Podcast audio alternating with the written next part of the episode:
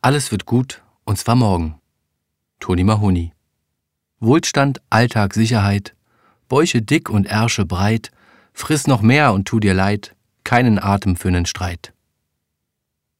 In meinem Zimmer war es dunkel. Nur die Hoflampe sandte ihr Sparlicht durch die Scheiben und warf orangefarbene Vierecke an die Wand. Peggy stand am Fenster und beobachtete den Regen. Seit nunmehr einer halben Stunde wartete ich auf ihre Antwort.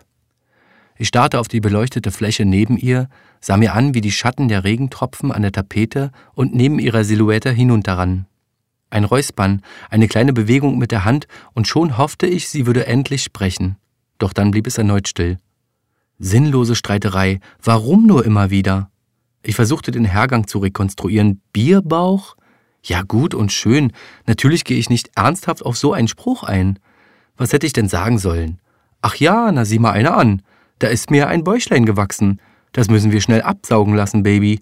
Du hast recht. Ich mach Sport, gebe das Biertrinken auf und komm ab jetzt mit zum Yoga. Ich hab diesen Bierbauch schon immer. Der ist angeboren. Ein kleines bisschen Wohlstand braucht eben jeder. Was soll ich dazu groß sagen? Doch Peggy hat es ernst gemeint.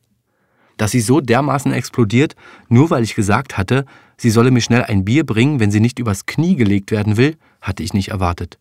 Das Bierbauchthema hatte anscheinend ewig in ihr gebrütet und alles war von langer Hand geplant. Das Ganze mal ansprechen, bevor es zu spät ist.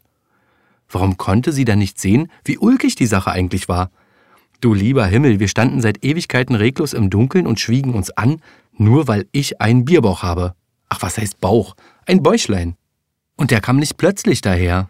Es ist derselbe Bauch, auf dem sie schon hundertfach eingeschlafen ist, den sie getätschelt und bemuttert hat. Ja, sie wollte ein ernstes Gespräch führen. Über Bier. Über Bäuche. Aber es ging schon längst nicht mehr darum. Plötzlich ging es um Respekt, Diskussionskultur im Allgemeinen und schließlich um das ganz große Ding an sich, Alltag, Trott und Verblödung. Und mein Bauch als Symbol für all die schlechten Eigenschaften einer Beziehung. Und sie konnte natürlich nicht verstehen, dass ich als direkte Folge auf eine derartige Diskussion einen Lachanfall bekommen musste. Die ganze Stimmung im Raum begann zu verknöchern. Ein lautloses Brummen war das Schweigen, das zwischen uns stand. Unwohl war mir zumute.